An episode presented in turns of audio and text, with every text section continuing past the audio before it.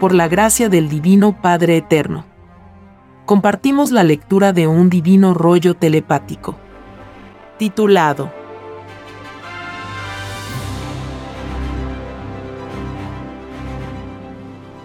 Todos aquellos que se unieron en matrimonios fastuosos no entrarán al reino de los cielos.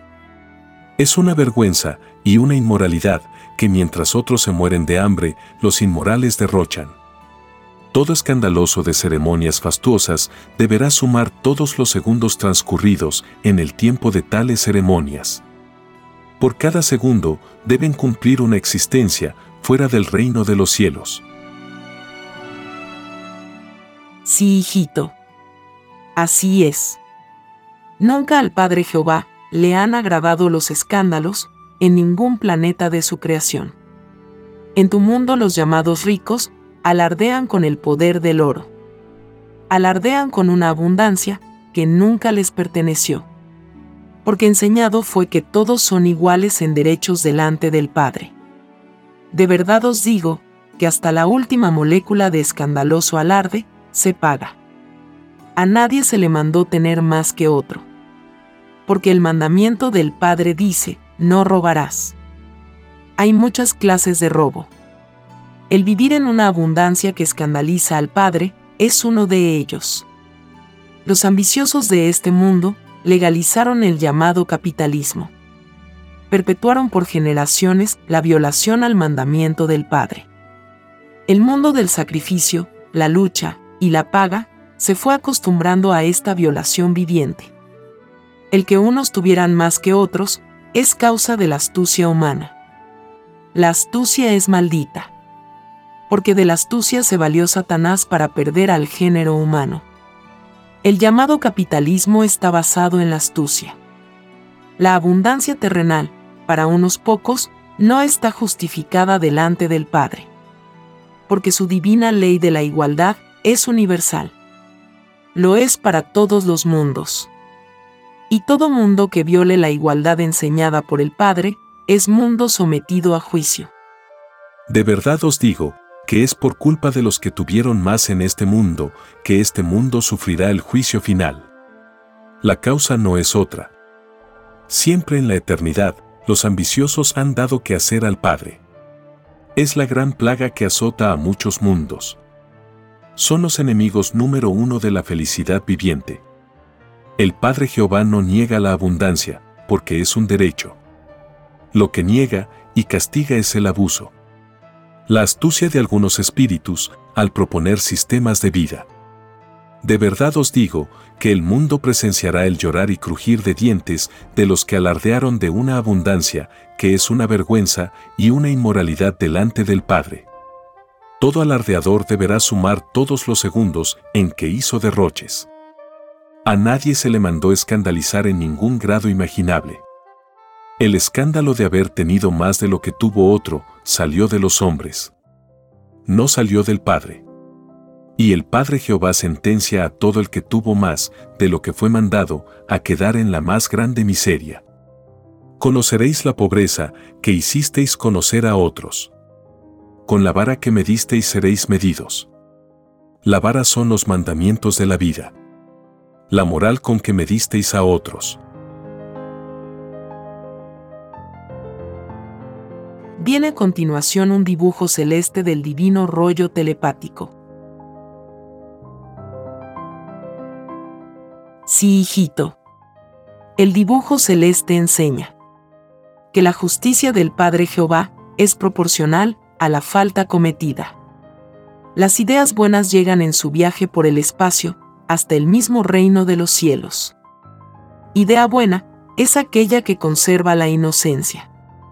La misma inocencia con que se inició en los lejanos soles, cuya responsabilidad la tiene el espíritu. El espíritu al pedir alianza con un cuerpo de carne, se constituye en criatura. Y siendo criatura, su mente genera ideas, cuya influencia será mitad carne y mitad espíritu. El equilibrio de la idea está en lo inverso de las tendencias que tuvo el pensar de toda criatura. La idea se equilibra en el espacio según la cualidad y la calidad de las tendencias que tuvo la mente que la generó, Equilibrio es en la idea física, la fuerza con que avanza hacia los infinitos soles. Esto es ir a ocupar el punto de origen, de lo que será más tarde, un colosal planeta. Los planetas de todo el universo tuvieron primero el recorrido de una idea física. De verdad os digo, que por haber sido idea vuestro planeta, es que ninguna mente ha podido calcular la edad de la Tierra. La edad de todo mundo es inseparable de su principio de existencia. Ninguna criatura humana pidió saber en su conocimiento el pasado de la Tierra. Porque todos pidieron una prueba de vida con olvido de origen. Más, pidieron la conjetura y las suposiciones de tal o cual problema. Explicar el origen de un planeta es explicar el origen y destino de las ideas físicas. Porque de las microscópicas ideas nacen los planetas. Nada es imposible para el creador del universo.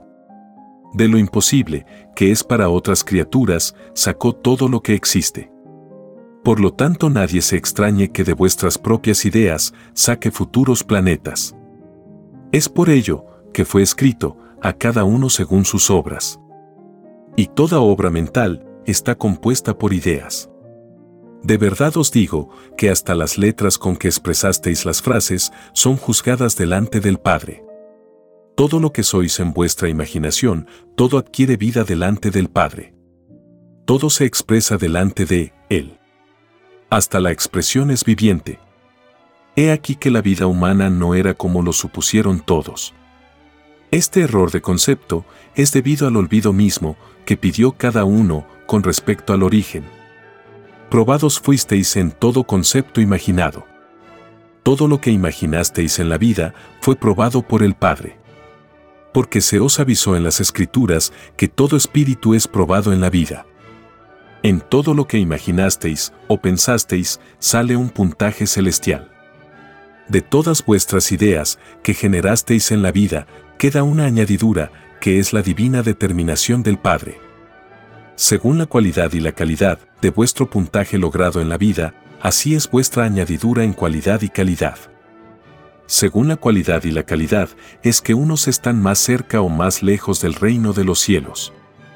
No entrando ninguno de vosotros al reino de los cielos, por culpa del sistema de vida que os dieron. Y por culpa de las llamadas religiones, es que cada uno ocupa un lugar fuera del reino de los cielos.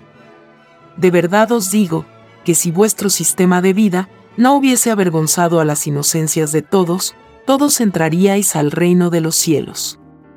Al quedar vosotros fuera del reino, quedáis a la espera de ser llamados.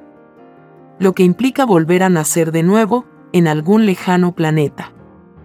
Multitudes esperan fuera del reino de los cielos. Criaturas venidas de incontables planetas.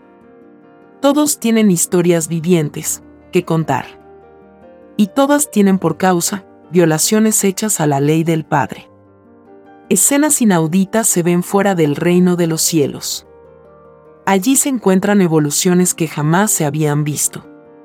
Multitudes sin fin.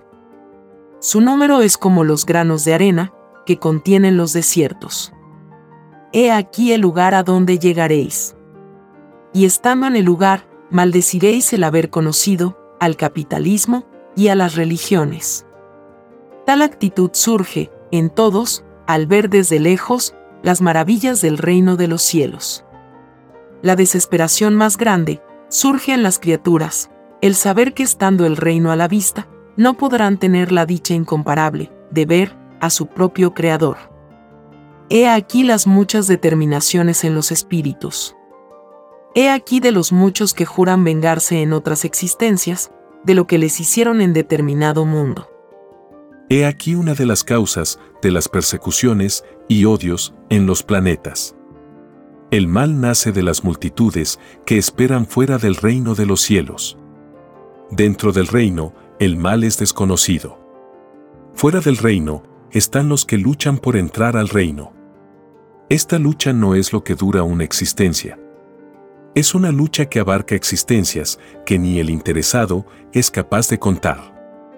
Porque en todo instante celestial los espíritus que están fuera del reino de los cielos piden volver a nacer de nuevo en determinado planeta. Piden volver a reencarnar una vez más. He aquí la eternidad del espíritu, que nació para perfeccionarse eternamente. La sal de la vida es el conocimiento y la conservación de la inocencia. Esta sal no la supieron comprender en la tierra, porque no se vivió un sistema de vida basado en las escrituras del Padre. Se vivió un sistema de vida extraño, cuyo Dios fue el oro. En la tierra se creó un comercio que descartó al Padre. Se hicieron leyes, no para engrandecer su ley, sino para engrandecer a los espíritus ambiciosos y egoístas. Se creó un sistema de vida opuesto a la moral de los mandamientos del Padre. Esta soberbia le cuesta a este mundo su entrada al reino de los cielos. Esta tragedia planetaria ha ocurrido, ocurre y ocurrirá. Porque no sois el único mundo habitado. Lo del Padre no tiene fin en nada imaginado. De verdad os digo, que esta generación cierra un tiempo de vida pedido en el reino de los cielos. La cualidad y la calidad de este tiempo es la prueba de la vida en cada individualidad. Porque seréis juzgados según vuestros actos mentales y no según las creencias impuestas. Lo del hombre no es lo de Dios. Porque el hombre no le tomó en cuenta al crear sistema de vida. Si lo hubiese tomado en cuenta, la cualidad y la calidad del juicio final sería otro. Ni tendríais juicio. Porque nada tendría contra vosotros el Padre. Según se portan los mundos, así es el juicio que reciben del Padre. No es que el padre sea severo. Son los hijos que lo obligan a ser severo. Porque el padre ve las consecuencias a futuro infinito. Lo que los hijos no pueden. Las ideas serán vuestro juicio. Lo más microscópico que poseéis. Las ideas que nadie tomó en cuenta, como juicio final. He aquí el alfa y la omega. El principio y el fin de un mundo. Alfa se va y Omega queda. Alfa ya fue probado por el Padre. Omega es la sucesión en el pedido de vida. Es la iniciación de otra época en este planeta. La época que se inicia con la presencia del primogénito en la tierra. Se cumple lo que Él os dijo hace siglos, soy el alfa y la omega. Soy el principio de la vida y el fin de ella. El fin de la cualidad y la calidad en alfa y la continuación de nueva cualidad y calidad en Omega. Omega es el nuevo mundo. El mundo donde manará leche y miel. El mundo de los niños. Con nueva alimentación semejante a la vegetariana. Porque el nuevo mundo Omega no comerá la carne, por respeto al mandamiento que dice, no matarás. Porque todo animal es primero asesinado antes de ser comido. El espíritu de todo animal se queja al Padre por el asesinato. Porque todos tienen igual derecho ante el Padre. De verdad os digo, que todo el que comió carne, sabiendo los mandamientos, no entrará al reino de los cielos. Deberán sumar todas las moléculas de carne que se comieron en la vida. Por cada molécula de carne comida, es una existencia que deberá cumplirse, fuera del reino de los cielos y enfrentar las acusaciones de todas las moléculas de carne. Una por una. Porque el libre albedrío, de una, es diferente de la otra. He aquí el llorar y crujir de dientes de todo un mundo, que se guió por extrañas costumbres. Costumbres salidas de un extraño sistema de vida. Ambas, ajenas, a las escrituras del Padre. De verdad os digo, que toda costumbre que se cultivó en la vida es juzgada segundo por segundo, instante por instante, idea por idea. Toda mala costumbre es puntaje de tinieblas. Y toda sana costumbre puntaje de luz. Basta tener tan solo un segundo, o menos de tinieblas, y no se entra al reino de los cielos. Basta haber leído una letra de las escrituras del Padre, y se es salvo porque esa letra es viviente delante del Padre. y defiende al Espíritu que la pronunció. Y por una letra salida de la voluntad del Padre, el Espíritu visita el reino de los cielos. Porque es llamado a la divina presencia del Creador. He aquí la sublime verdad. El mundo aumentará su puntaje celestial, leyendo al Padre, como jamás se leyó en este mundo. Por cada letra leída es un puntito de luz ganado. Y más se acerca la criatura al reino de los cielos.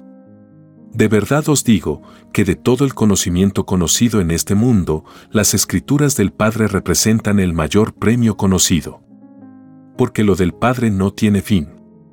Sus divinos premios igual. Esto no significa que el mérito de las demás virtudes no valgan. Valen según su jerarquía porque las creó el Padre. La humildad es la primera, seguida de la alegría y la paciencia.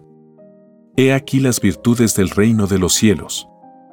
He aquí a los padres solares que en Trinidad expansiva se unieron en vida a las inteligencias llamadas espíritus. He aquí una divina revelación que corresponde al arca de las alianzas. La unión hecha vida entre la carne y el espíritu. El pensar humano consta de 318 virtudes salidas de lejanas lumbreras solares.